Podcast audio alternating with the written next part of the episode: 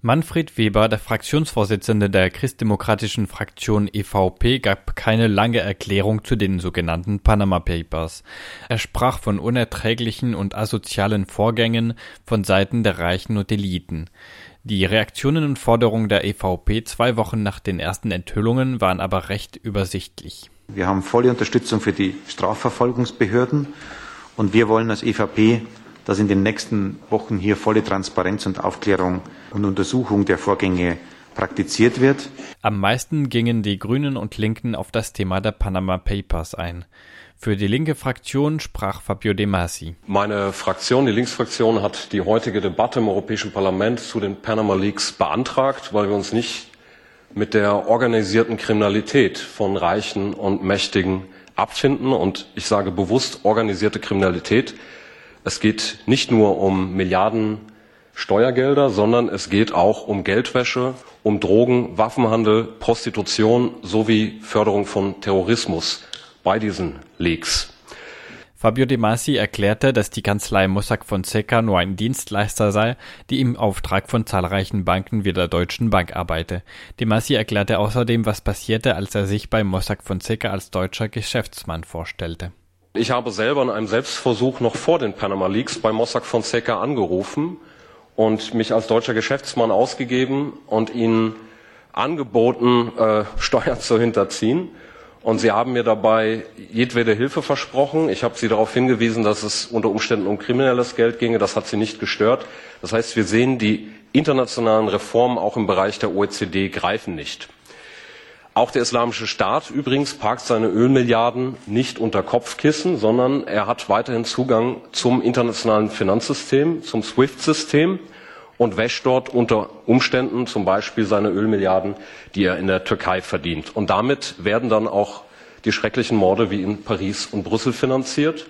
Das heißt, wenn die EU-Kommission, wenn die EU-Mitgliedstaaten hier nicht handeln, machen sie sich der Beihilfe auch zu kriminellen Aktivitäten schuldig. Und das sage ich äh, in aller Deutlichkeit. Die Grünen sahen hohe Erfolgsaussichten für ihren Vorschlag, einen Untersuchungsausschuss zur Aufklärung dieser Affäre zu bilden.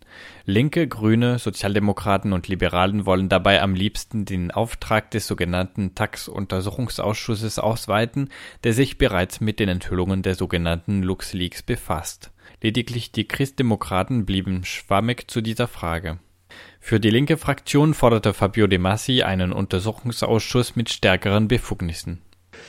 Meine Fraktion äh, ist der Auffassung, dass wir endlich einen echten Untersuchungsausschuss brauchen, hier im Europäischen Parlament. Wir fordern seit langem einen permanenten Untersuchungsausschuss zu Steueroasen, so wie ihn etwa der US-Senat kennt, mit einem echten Zeugenvorladungsrecht, mit echten Dokumentenzugang. Fabio De Masi beklagte, dass ein solcher Auftrag momentan nicht möglich sei, weil sich die Regierungen der Mitgliedstaaten dagegen sträuben.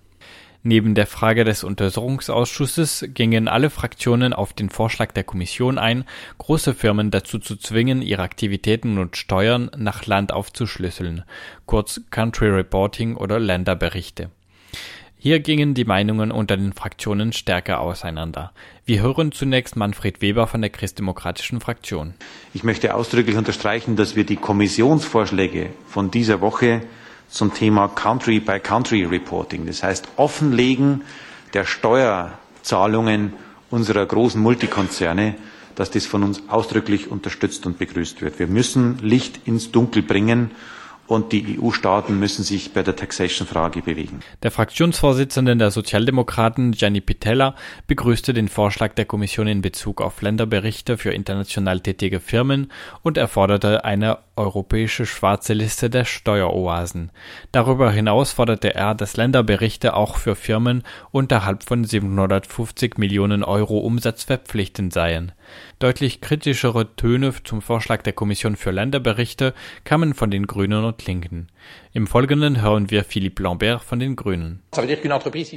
Das heißt, dass ein Unternehmen, das 700 Millionen Euro erwirtschaftet, nicht für jedes einzelne Land offenlegen muss, wie viele Personen es beschäftigt, seine rechtlichen Einheiten, seinen Umsatz und seinen Profit und so weiter und die Steuern, die er bezahlt, als wäre es eine zu große Anstrengung. Und der ursprüngliche Vorschlag war, haltet euch fest, für jedes der 28 Staaten der EU und eine 29. Spalte übrige Welt. Vielen Dank für die Information. Wegen der Panama Papers haben sie es geändert und gesagt, übrige Welt minus Steueroasen, bei denen Länderberichte notwendig sind. Ein Detail dazu. Panama ist für die meisten Mitgliedstaaten keine Steueroase. Also hätten wir keine Spalte zu Panama gehabt. Das ist natürlich ein Skandal. Es zeigt schon wieder den Mut von Pierre Moscovici und der übrigen Kommission. Soweit die Grünen und nun die Kritik des linken Europaabgeordneten Fabio De Masi. In der OECD gab es 2009 eine solche Liste und die war nach einer Woche leer. Und die USA, die Delaware haben und auch vor Panama rangieren, werden niemals auf einer solchen Liste landen, obwohl sie sich nicht am internationalen Informationsaustausch beteiligen. Deswegen sagen wir weiterhin, wir brauchen das Country-by-Country-Reporting, die Länderberichterstattung für jedes Land. Und mir ist völlig egal, ob die auf irgendeiner Liste stehen oder nicht.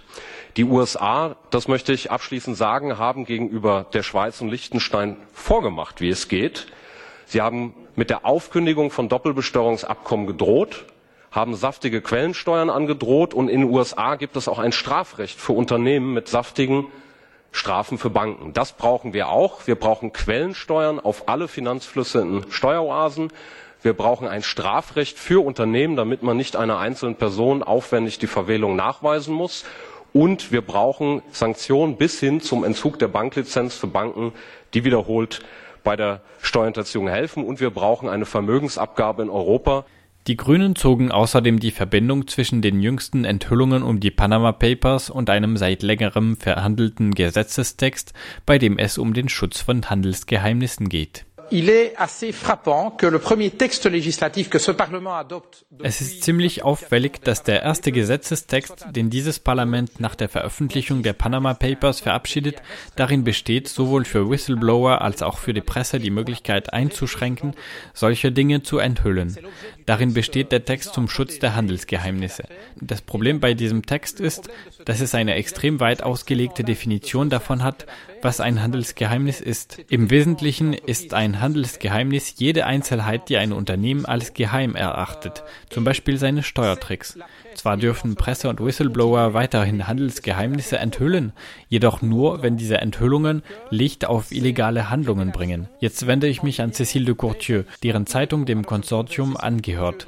Stellen Sie sich vor, dass Cécile und ihre Kolleginnen oder andere unter Ihnen deren Zeitung beim Konsortium mitmacht, unter den 11,5 Millionen Dokumente sortieren müssen zwischen dem, wo sie glauben, dass es illegale Machenschaften enthüllt und dem, wo sie glauben, dass es unwürdige, aber nicht unbedingt illegale Machenschaften enthüllt.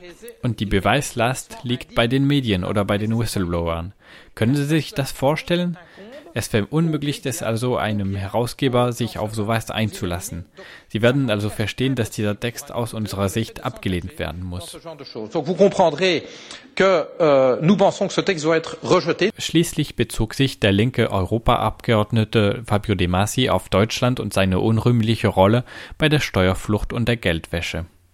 Deutschland steht auf dem Schattenfinanzindex des äh, Tax Justice Network fünf Plätze vor Panama fünf Plätze vor Panama, weil in Deutschland etwa äh, für Steuerausländer keine Nachweispflichten existieren. Das heißt, Banken, die zum Beispiel in voller Kenntnis mit Geldern von Diktatoren, mit gewaschenem Geld, mit an der Steuer vorbei hinterzogenem Geld Geschäfte machen, machen sich in Deutschland kaum strafbar. Es war die Bundesrepublik, die sich gegen den Widerstand der Mehrheit der EU-Mitgliedstaaten gegen ein öffentliches Register der wahren Inhaber von Briefkastenfirmen ausgesprochen hat. Und mit der vierten EU-Geldwäscherichtlinie sollen Scheindirektoren, also wie zum Beispiel der Schwager von Herrn Fonseca, zukünftig legalisiert werden.